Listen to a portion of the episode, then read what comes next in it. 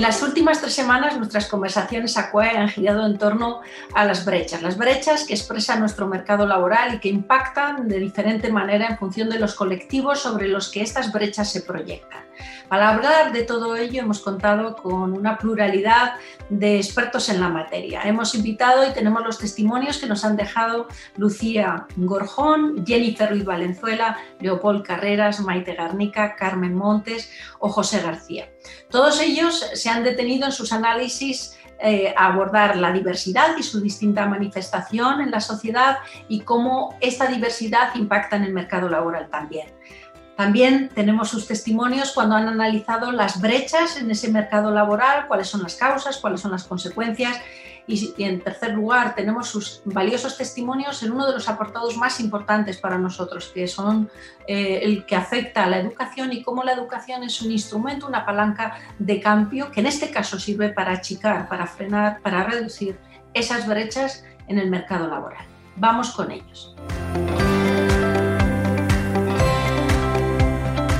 Superdotado sería aquel niño que desde que nace, es decir, de manera innata, tiene el potencial para destacar en cualquier área de conocimiento, pero sobre todo lo que diferenciará a los superdotados del resto de alumnos con algún tipo de alta capacidad es la capacidad que tienen de interrelacionar entre sí estas diversas áreas y además hacerlo de manera creativa. Entonces, por un lado tendríamos los superdotados y por otro lado tendríamos a los niños talentosos. Y los talentos se dividen en dos. Los talentos simples, por ejemplo, el talento matemático, todo el mundo puede entenderlo, ¿no? Que el niño pues, que destaca en una sola área, que en este caso pues, serían las matemáticas, la capacidad de solución de problemas, el cálculo, etc. Y después están los talentos complejos, que eh, es cuando, por decirlo muy brevemente, cuando dentro de un mismo niño se dan al menos tres áreas de talento. Por ejemplo, el más típico, ¿cuál es? Pues el, que llamamos talento académico o talento lógico verbal memorístico. ¿Por qué? Pues porque es ese niño que va a destacar en su capacidad de razonamiento lógico, en sus aspectos verbales y en su capacidad de gestión de la memoria. Y el otro gran talento complejo que existe sería el artístico o artístico figurativo, como se le. Uno de los problemas que tenemos en la detección del talento es la falta de, de unidad en el criterio diagnóstico, ¿no? tanto a nivel, ya no solo a nivel nacional España, sino también a nivel internacional, ¿no? Y es verdad que cada vez, bueno, pues hay más estudios de investigación para intentar clarificar un poco qué es la alta capacidad y cómo se estructura, ¿no?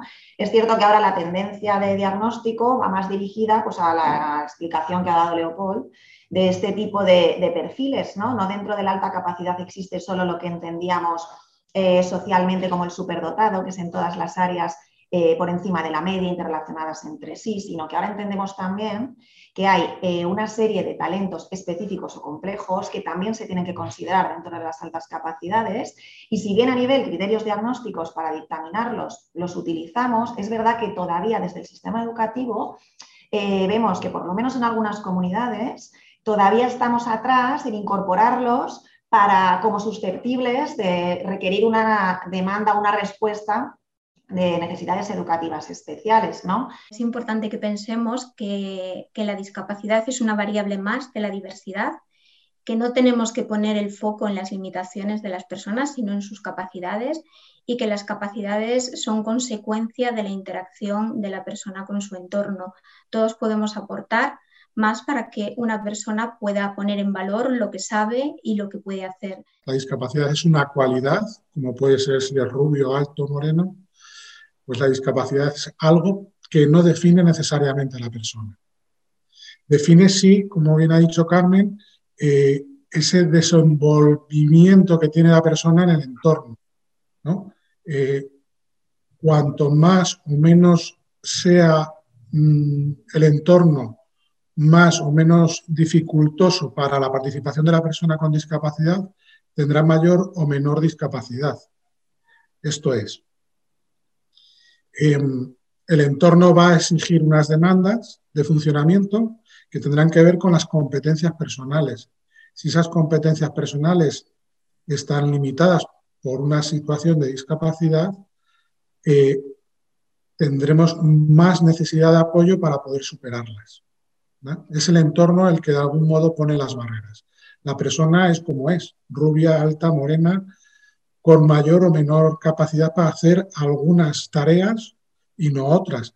Y en función a lo que el entorno le exija, tendrán mayor o menor dificultad, mayor o menor necesidad de apoyo, que yo creo que también es un, término que es muy importante en, en, las personas con discapacidad. Hay estudios que han podido analizar eh, qué grado de sesgo los profesores tienen con respecto a las habilidades matemáticas de las chicas con respecto a los chicos. ¿no? Hay maneras, eh, hay, un, hay un tipo de test que se llama test de sesgos implícitos, con el que se puede medir sin que el profesor sepa qué es realmente lo que estás midiendo, cuál es el grado de sesgo eh, que el profesor tiene con respecto a las habilidades matemáticas de chicos versus chicas.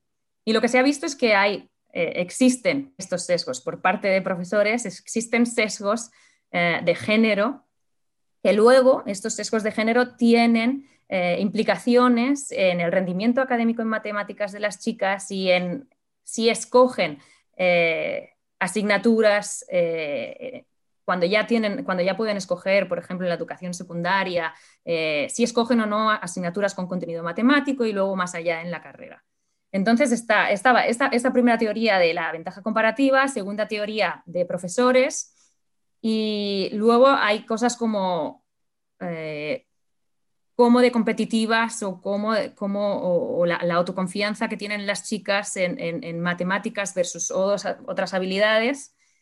Y, por último, eh, cuán, cuán female friendly eh, no sé cómo decimos esto, cuán, cuán ah, eh, cómo, de amigable es, el entorno en carreras eh, que son predominantemente masculinas. Estos son más o menos, o sea, es un resumen muy rápido de cuatro teorías que nos podrían estar diciendo por qué las mujeres no escogemos en mayor proporción carreras que son STEM y que sabemos que luego llevan a mayores salarios y a una, y a una mejor, a una mayor estabilidad. Eh, laboral.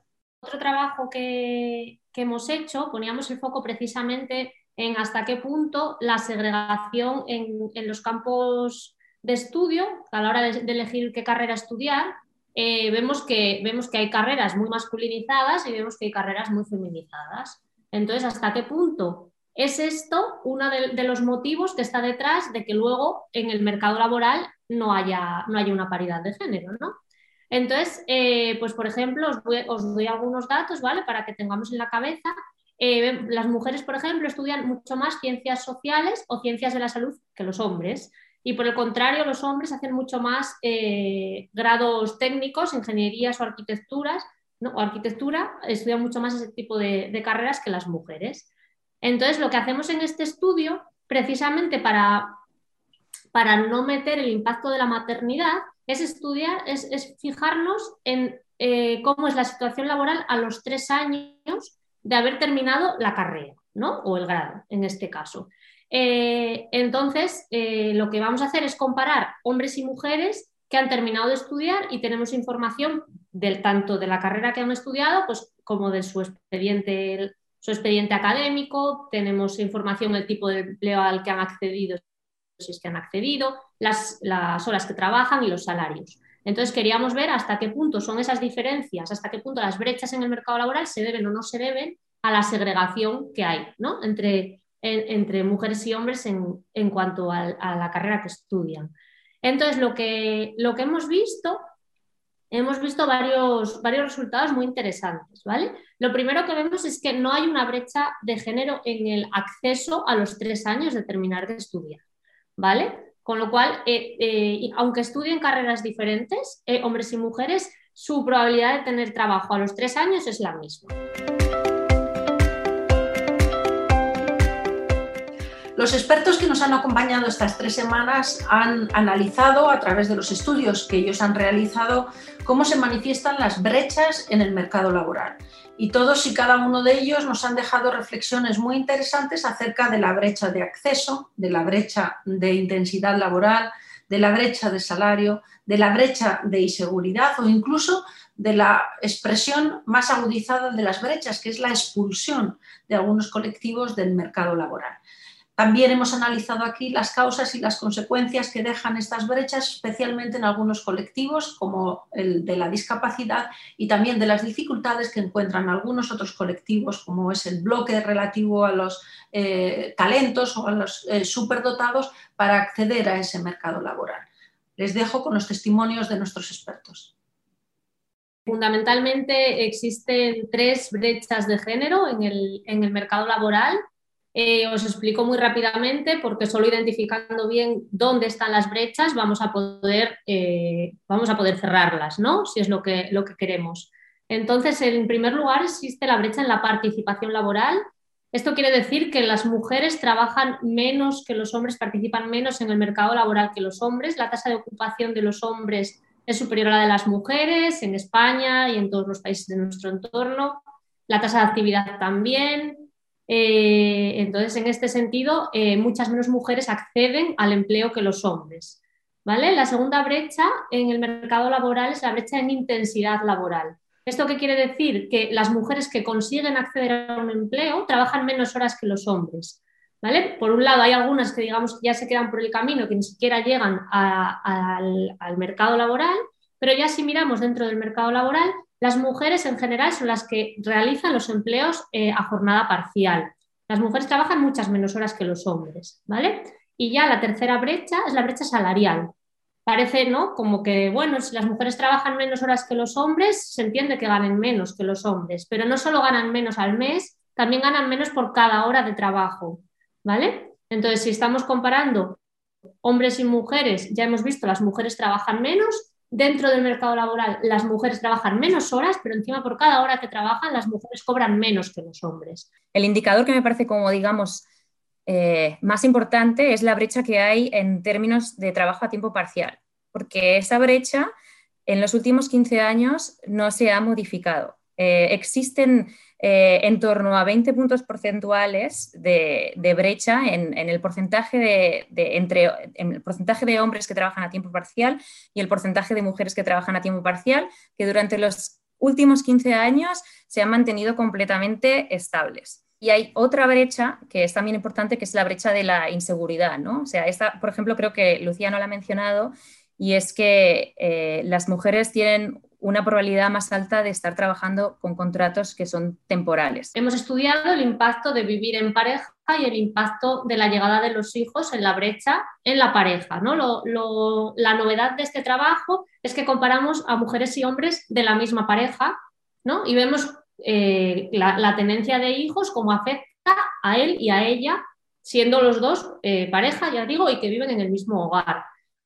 Y entonces lo que hemos visto es que ya, ya existe una brecha de género en la intensidad laboral antes de la llegada de los hijos. Antes de tener hijos, la, la, mujer ya trabaja menos horas que su pareja, pero con la llegada de los hijos, esta brecha aumenta muchísimo, aumenta porque el hombre empieza a trabajar, o sea, aumenta todavía más las horas que trabajaba y la mujer reduce las horas que trabajaba. ¿Esto qué quiere decir? Que la que compatibiliza la, la vida laboral y familiar es la mujer. Entonces, en este sentido, en la línea de lo que tú estabas diciendo, en la, llegada de la pandemia supone eh, una mayor intensidad ¿no? en la compatibilización laboral y familiar. Por lo tanto, sí que podemos, sí que podemos deducir que la, que, la pandemia en particular ha perjudicado, ha perjudicado a la mujer. Y además, otro estudio que, muy en la línea con lo que decía Jennifer, eh, otro resultado que hemos obtenido es que con la, con la llegada, la brecha en la participación antes de, tener hijos no, no, era muy grande, ¿no? era más bien brecha en intensidad de horas trabajadas, pero lo que vemos es que cuando tienen hijos es una expulsión, digamos, del mercado laboral, lo que supone la tendencia de hijos para las mujeres, mientras que el hombre no se inmuta, digamos, ¿no? O sea, no hay, no hay ningún tipo de impacto en la, en la probabilidad de tener un empleo de un hombre con y sin hijo, ¿no? Y, ya os digo que si miramos a la mujer, el impacto es de, 22 puntos negativos, ¿no? Es un valor muy alto. En perspectiva temporal, eh, una cosa de, que, de las que hemos observado con Claudia en este estudio es que las brechas disminuyeron durante el periodo de la gran recesión, porque afecta la gran recesión de, de 2008-2009 afectó de forma desproporcionada a los hombres, a sectores eh, que eran tradicionalmente pues, masculinos, donde se empleaban a más hombres. Pero lo que vemos es que, y esto es muy interesante, una vez que la economía se empieza a recuperar, eh, estas brechas que parecía que en temporalidad y desempleo se habían achicado, ¿no? se habían empequeñecido, una vez la economía se empieza a recuperar, empiezan a crecer otra vez. Y ya tenemos otra vez a finales de 2019, principios de 2020, una mayor proporción de mujeres eh, con trabajo temporal. Pues aquí también hay una evolución positiva en el empleo de las personas con discapacidad, con mucho camino por recorrer. Eh, la formación es clave, o sea, es la herramienta que marca un poco la diferencia entre poder acceder a un empleo más cualificado o menos cualificado pero también dentro del grupo de personas con discapacidad eh, nos encontramos con, mayores brechas en función del, del, grupo de personas del que estemos hablando. Si hablamos de discapacidad intelectual, discapacidad psicosocial o incluso de mujer y discapacidad, pues vemos que la brecha, que la brecha es mayor, que tenemos que seguir trabajando con las personas, pero nosotros desde Inserta ponemos mucho el foco también en, los empleadores, ¿no? en las empresas, las personas que tienen la, opción de elegir qué personas son las que forman parte de sus equipos. Y ahí es muy importante trabajar eh, formando, informando, acompañando con planes de formación específicos para capacitar a las personas que se puedan incorporar en las empresas. Ahora mismo en este momento en el que nos encontramos, que el tema digital es tan importante, pues que no suponga una barrera más de acceso al empleo, tanto por cualificación como pues a la hora de pasar los propios procesos de selección, que hay personas pues que no económicamente pues no tienen una conexión en internet en su casa, no tienen un equipo pues si esas personas no pueden acceder a una entrevista eh, virtual, pues ya no van a poder acceder al empleo. Entonces, es muy importante que trabajemos con las personas, que trabajemos con los empleadores y con todos los mecanismos de, acceso al empleo. La brecha sigue estando ahí, cada vez es menor y yo creo que también es muy importante eh, eh, reconocer que cada vez hay más personas con discapacidad en puestos cualificados y en puestos de responsabilidad, independientemente del tipo de discapacidad. Y yo creo que esto bueno, pues también hay que ponerlo en valor y hay que reconocerlo. No hay una brecha de género en el acceso a los tres años de terminar de estudiar, ¿vale? Con lo cual, eh, eh, aunque estudien carreras diferentes, eh, hombres y mujeres, su probabilidad de tener trabajo a los tres años es la misma, ¿vale? Incluso si comparamos mujeres y hombres dentro de la misma carrera, tampoco observamos una brecha de género en cuanto a probabilidad de trabajar. Lo que sí que observamos es que ya existe una brecha en el salario, ¿vale? Si nos fijamos en, los salarios que están ganando a los tres años mujeres y hombres, eh, vemos cosas muy interesantes, como que, por ejemplo, las ciencias de la salud tienen uno de los salarios más altos, ¿vale? Y, os acordáis, ¿no? Que os, decía que las mujeres estudian mucho ciencias de la salud. Bueno, pues si miramos de media, no hay brecha de género en el salario, pero si vamos a mirar dentro de cada carrera, excepto en ciencias experimentales, a los tres años los hombres ya están ganando siempre más que las mujeres. Es decir, ya a los tres años estamos teniendo una brecha salarial del 5%. Y luego, si nos fijamos en la, intensidad laboral, ¿no? en la probabilidad de tener un empleo a jornada parcial, eh, lo que vemos es que la brecha es muy, muy grande, ¿vale? Si no tenemos en cuenta eh, las diferencias en, en carreras estudiadas, a los tres años las mujeres trabajan un 12% más a jornada parcial que los hombres. Y si ya comparamos mujeres y hombres del, que han estudiado el mismo tipo de carrera, esta brecha se reduce al 4%. Con lo cual, sí que aquí vemos que la segregación tiene un papel fundamental, ¿no? que realmente la brecha en la parcialidad no sería del 12, sino del 4% si las mujeres hubieran estudiado lo mismo que los hombres. Pero luego nos seguimos comparando, ¿no? Para asemejar lo más posible hombres y mujeres, vamos a comparar que tengan el mismo eh, expediente académico. Podría ser, ¿no? Que fuera por diferencias en el expediente. Vamos a comparar el eh, tipo de empresa en el que trabajan, el sector de actividad, ocupación. Y lo que vemos es que esta brecha del 4% no desaparece nunca. Es decir, aunque estemos comparando mujeres y hombres con misma carrera, mismo expediente académico, mismo tipo de empresa, sector, ocupación, esa brecha no desaparece. Sigue estando, ¿vale? Se queda en, un 4%.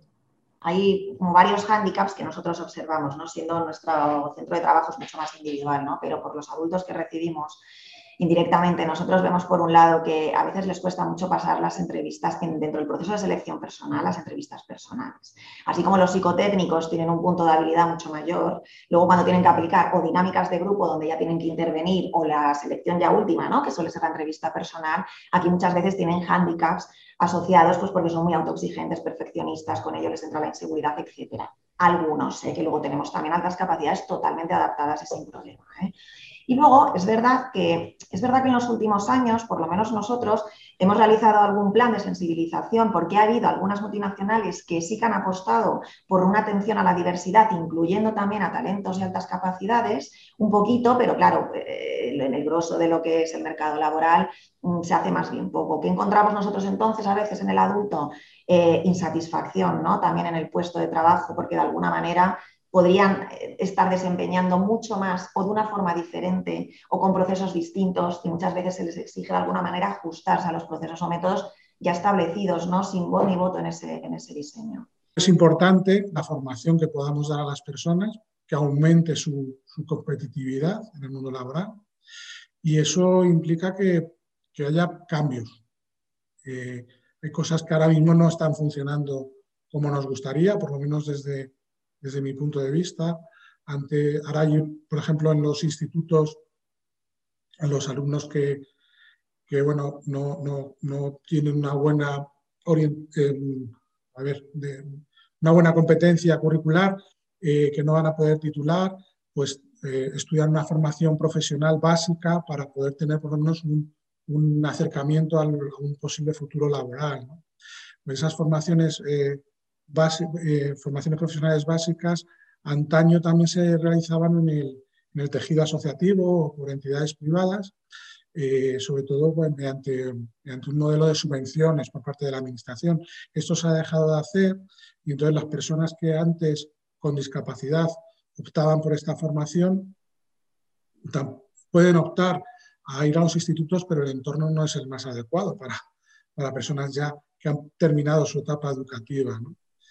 O quizás también esos certificados de profesionalidad que permitirían aumentar la capacitación de las personas con discapacidad no están adecuados lo suficiente a, determinados colectivos de personas con discapacidad, sobre todo en discapacidad intelectual. Si bien es cierto que, salen ofertadas eh, a empresas, estas empresas no suelen ser empresas del sector de la discapacidad y no adecuan bien los contenidos o las metodologías a la, a las necesidades de apoyo que tienen las personas con discapacidad. Para la Fundación Acuay, también para nuestras conversaciones, la educación, no hay duda de ello, es un instrumento de transformación social. Todas las personas que nos han acompañado en estas tres semanas durante estas conversaciones dedicadas a las brechas y concretamente a cómo se manifiestan estas brechas en el mercado laboral han dejado testimonio de propuestas que a través del sistema educativo pueden impactar de una manera positiva, cerrando o achicando en cualquier caso esas brechas. Y se han dejado testimonios muy interesantes de cómo el sistema educativo puede impactar en colectivos como la discapacidad, en colectivos como la eh, superdotación o las altas capacidades, pero también hay testimonios muy valiosos que han dejado nuestros invitados en torno a cómo la educación es un motor de cambio para eh, cerrar las brechas cuando éstas tienen un componente de género. Les dejo con ellos.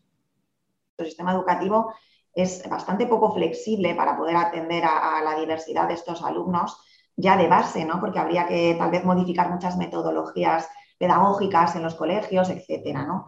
Pero encima, si las pocas eh, cosas que recoge la ley hacia ellos tampoco funcionan en la práctica, es donde tenemos un gran problema que además es que lo dicen los estudios, o sea, es que la mayor parte de los niños no se detectan y de los que están detectados incluso de forma temprana, también tenemos situaciones de fracaso escolar. Tenemos una desmotivación muy fuerte en, niños con unos potenciales que, tendrían, ¿no? Yo, o sea, hay una diferencia que se describe muchas veces, que es la alta capacidad intelectual para adquirir conocimiento y luego la productividad e impacto social que se puede obtener de esa alta capacidad. ¿no? Y esta segunda parte, que es de verdad la que genera al alumno bienestar y realización y a la sociedad un impacto de evolución, esta es la que más depende del sistema educativo y de la respuesta. Lo más importante que, que hay que entender es, primero, si creemos en la precocidad, vamos a tener que intervenir sí o sí desde el momento en que la detectamos, sea precoz o posteriormente se confirmen o no las altas capacidades. Pero lo que se ha descubierto a posteriori, desde todos los estudios que he podido ver desde los años 2000 hasta la actualidad, sobre todo, es que cuando se analiza por qué ese niño hacia los 10 años ha quedado diluido alrededor de la media, normalmente encontramos que hay un problema o de falta de motivación académica, provocado por esa falta de retos ¿eh? y de un aburrimiento constante en el aula, o bien han empezado ya algunos problemas de ansiedad o de tipo depresivo. Cuando tú trabajas con este niño y solucionas el problema que has detectado que tiene, ese niño, si le vuelves a hacer el test al cabo de uno o dos años, ves cómo vuelve a, quedar dentro de las altas capacidades y ves cómo efectivamente tiene algún tipo de alta capacidad. La educación tiene un papel fundamental. En la educación eh, participamos todos, participamos las familias, las personas, los profesionales y es, como bien decías al principio, la palanca clave para, para la inclusión. Si formamos bien a nuestros niños, a nuestros jóvenes, a nuestros profesionales, tendremos también un mercado laboral muchísimo más inclusivo. Eh, y no perdamos de vista los apoyos. A veces vemos los apoyos como una foto de una limitación y es todo lo contrario. Precisamente el apoyo lo que consigue es que esa limitación desaparezca y se pongan en valor las, capacidades. Entonces, tenemos que seguir trabajando, tenemos que seguir eh, generando políticas, tenemos que seguir invirtiendo y necesitamos un compromiso pues tanto de las administraciones como de los profesionales, como de las personas, como de las familias. La verdad es que el, sistema educativo yo creo que, intenta responder a las necesidades de los alumnos y alumnas con discapacidad, los alumnos que, que son llamados ACNES o alumnos con necesidades educativas especiales, donde entran alumnos con discapacidad o alumnos que presentan otro tipo de necesidades que no tienen que ver necesariamente con discapacidad de algún modo esta respuesta del sistema educativo, pues yo creo que es positiva, porque claramente hay una apuesta por dar, por, dar apoyo a estos alumnos y alumnas, pero creo que no se consigue o que actualmente no se consigue llegar a todos. De hecho, en España existe todavía de algún modo una educación segregada para algunos alumnos que por sus características, normalmente por discapacidad, estudian en colegios de educación especial pero sí que hay un proceso ahora de cambio en el que la escuela ordinaria acoja a todo tipo de alumnos y alumnas, de algún modo mediado por, por la Convención de los Derechos de las Personas con Discapacidad de la ONU. El foco lo tenemos que poner en la transformación. Ahora mismo no podemos elegir una cosa o la otra. O sea, al final lo que, lo que tenemos son dos realidades que están conviviendo con un objetivo muy claro, que es el de la inclusión, pero siempre proporcionando aquellos recursos que requiera la persona. Entonces, eh, yo creo que no podemos polarizar la respuesta, que no debemos de caer en ese debate polarizado, sino ser conscientes de la realidad en la que estamos en este momento en las realidades de acceso a los distintos centros, sean de educación ordinaria o ahora mismo educación especial, y, esa transformación que nos tiene que llevar a un punto que yo creo que es común para todos, que si analizamos esos debates dialécticos de los que tú hablas, al final ese punto en común está ahí. Entonces yo creo que es importante que no perdamos de vista que el objetivo es la inclusión, pero garantizando los recursos y, hay recursos que no tienen por qué suponer una segregación, una exclusión, sino la cobertura de una necesidad en un momento concreto. Y eso es con lo que, con lo que me quedo por ahora. Me gustaría dentro de tres o cuatro años tener una respuesta más clara y es posible que la tenga, pero en este momento para mí la respuesta es esa, porque para mí lo importante es atender las necesidades de las, de las personas con discapacidad. La visibilización es, es un, un, camino, un camino clave, ¿no? Y, por ejemplo, otro, no, otro estudio para, para ya acabar un poco de, contar ejemplos que, como que contaba Jennifer, es el de, el de los currículums ciegos, ¿no? O sea, muchas veces, o sea, que quizás simplemente el, no, el que se naturalice que el currículum tiene que ser ciego de nombre, podría, podría ayudar muchas veces a, romper esa brecha, porque el, el, que selecciona seguramente no sea consciente de que, de, que tiene ese sesgo al final, ¿no? Y de que está discriminando de alguna forma, pero sí que, o sea, se han hecho estudios en los que en los que se van dando el mismo currículum, pero uno que ponga mujer y otro que ponga hombre, y ya si encima hay algo de información o, bueno, por la edad puedes pensar si puede ser madre o si va a ser madre dentro de poco, al final claramente el, hombre sale, sale beneficiado frente a la mujer, especialmente en edades fértiles, ¿no? Entonces son como pequeñas, pequeños detalles que al final lo que consiguen hacer es que, todos seamos conscientes de que, de que tenemos tenemos unas inercias ¿no? con, todas esto, con toda la discriminación que tenemos que ir rompiendo. Hemos aprendido en las últimas décadas y gracias a tener muchos más datos administrativos eh, en muchos países, hemos, hemos aprendido bastante sobre eh, de dónde vienen las brechas de género y cómo las podemos atacar. Entonces, utilicemos esa información.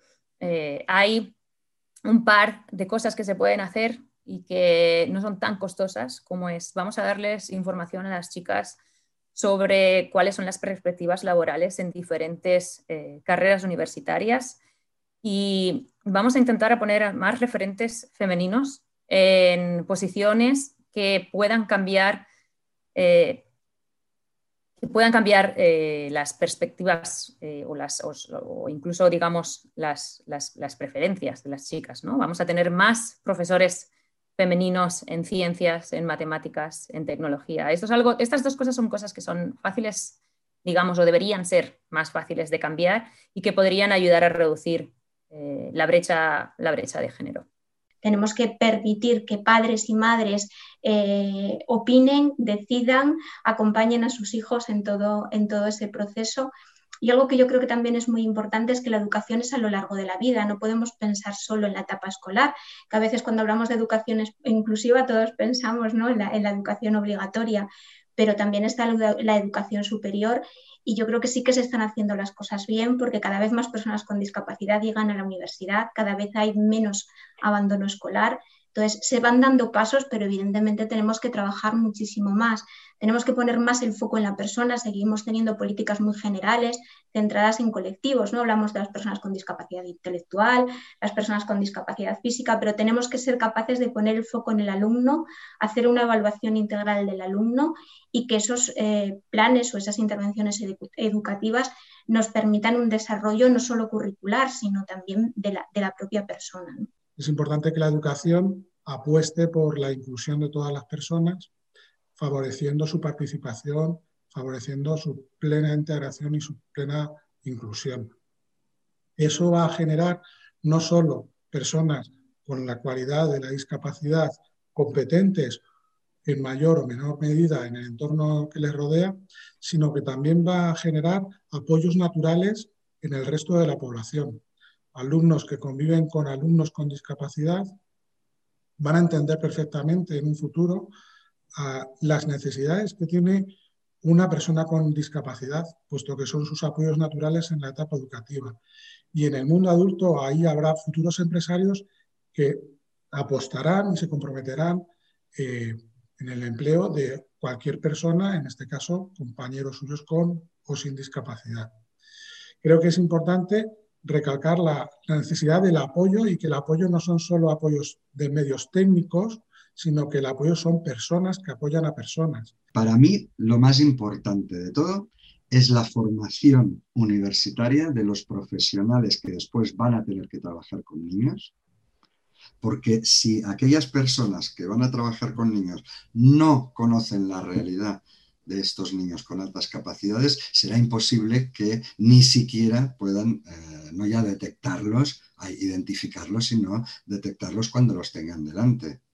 Entonces, esto es lo principal. Pero existe una, segunda cuestión y es que yo soy muy optimista al ver que poco a poco se está introduciendo, mucho más lento de lo que nos gustaría a todos, por supuesto, porque es verdad que ni en las facultades de psicología, ni pedagogía, ni magisterio, ciencias de la educación, etcétera, en general no se toca este tema.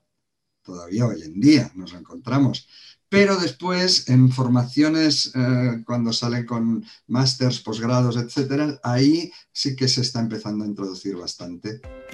Desde un punto de vista de sostenibilidad social, hasta aquí llegan las aportaciones de nuestras conversaciones AQUAE en un tema capital para la sociedad como es el relativo al de las brechas y su manifestación en el mercado laboral, además de su impacto en distintos colectivos que han sido objeto de atención por nuestros especialistas y que no hacen sino reflejar la diversidad de nuestra sociedad.